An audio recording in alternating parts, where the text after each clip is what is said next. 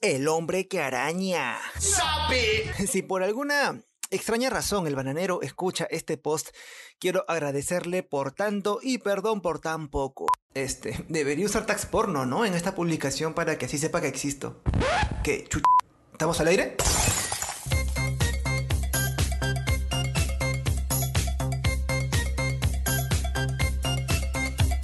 Hola, mis arañitas locas. Spider-Man No Way Home pretende fusionar todos los universos de Spidey. Ya hemos visto eh, a Doctor Octopus en el tráiler, quien fue el villano de Spidey de Tobey Maguire, y sabemos que Jamie Foxx será Electro en No Way Home. Eh, bueno, esto se sabe porque ya se sabe el, el elenco oficial, ¿verdad?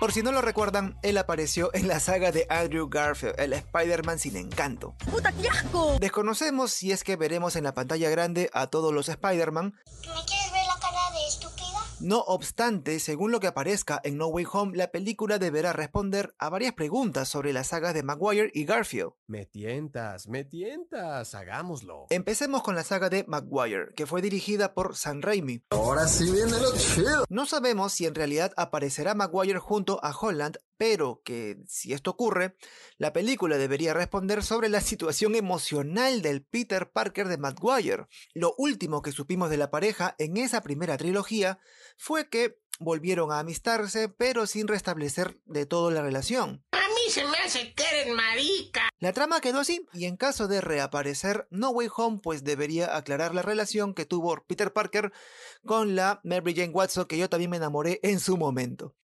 Otro detalle es la aparición de Doc Ock. Está, bueno, eso ya está confirmado por el tráiler que ya hemos visto, pero exactamente no sabemos cuál será su propósito eh, dentro de la trama.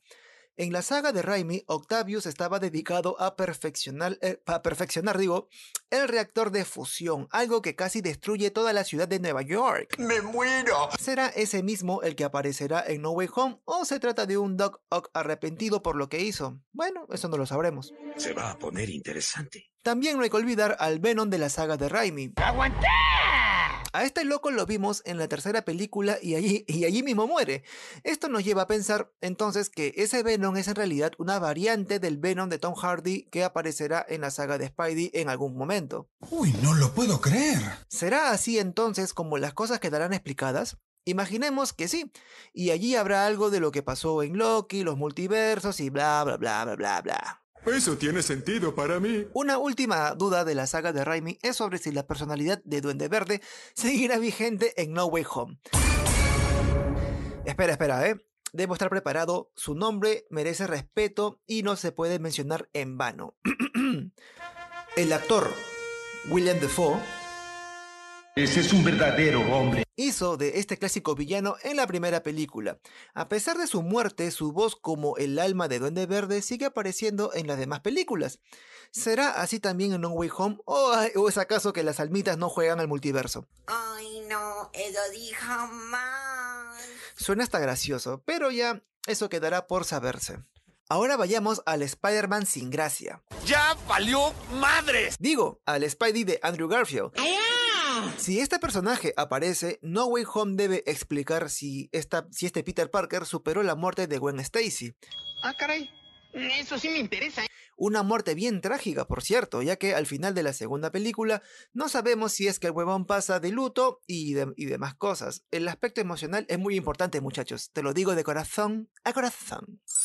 Otra gran pregunta es cómo resucitó Electro. ¿Pero qué ha pasado? En el caso de Octopus, el personaje cayó al fondo del mar con un reactor de fusión con energía inacabable. Eso puede crear un agujero de gusano o lo que Dios quiera y llevarte a otra realidad. Suena exagerado, eso lo sé, pero digamos que hay un hilo de donde jalar. Actúas en forma extraña últimamente. En el caso de Electro, por si no lo recuerdas, eh, es- este huevón muere so- eh, de una sobrecarga en una estación eléctrica. ¡Un clásico! Se ve cómo su cuerpo se desintegra y explota así a rayitos chipita mariposa. ¡Máxima potencia! No hay un cadáver, eso es verdad.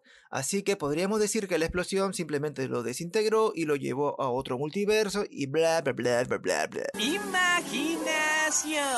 No Way Home también debe atender otras cosas como en qué quedó la pelea con Reno en la escena final de la secuela. Cuál es el estado de Duende Verde, porque sigue con vida en prisión y deja al aire la idea de crear la banda de los seis siniestros, algo que ya se viene trabajando desde antes, ¿ah? Y les hablo que se trata de una banda...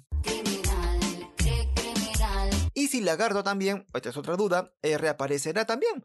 Esto ocurre porque, bueno, el personaje sigue con vida y no quedó claro en la secuela si es que fue sentenciado por todos los desmanes o si está simplemente planeando algo o en algún momento formará parte también de los seis siniestros.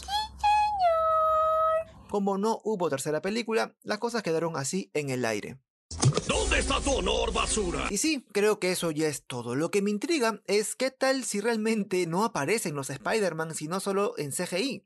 Fuimos timados. ¿Timados? Embaucados. O sea, esos otros dos Spidey, a- aparte de Tom Holland, no tendrían que mostrar la cara, sino solo aparecer para unir los multiversos y así ahorrarse millones de dólares. Simpson, usted es diabólico. Sería algo muy extraño, pero quién sabe. Si ya Marvel usa escenas en los trailers que nunca aparecen en las películas, en verdad ya todo se puede esperar. A ver, quiero ver si es cierto.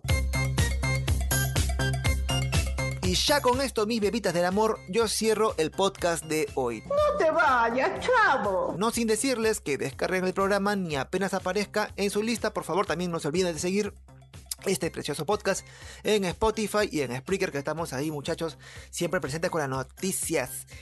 Y bueno, ya sin más, será conmigo hasta la próxima semana. Chao, chis.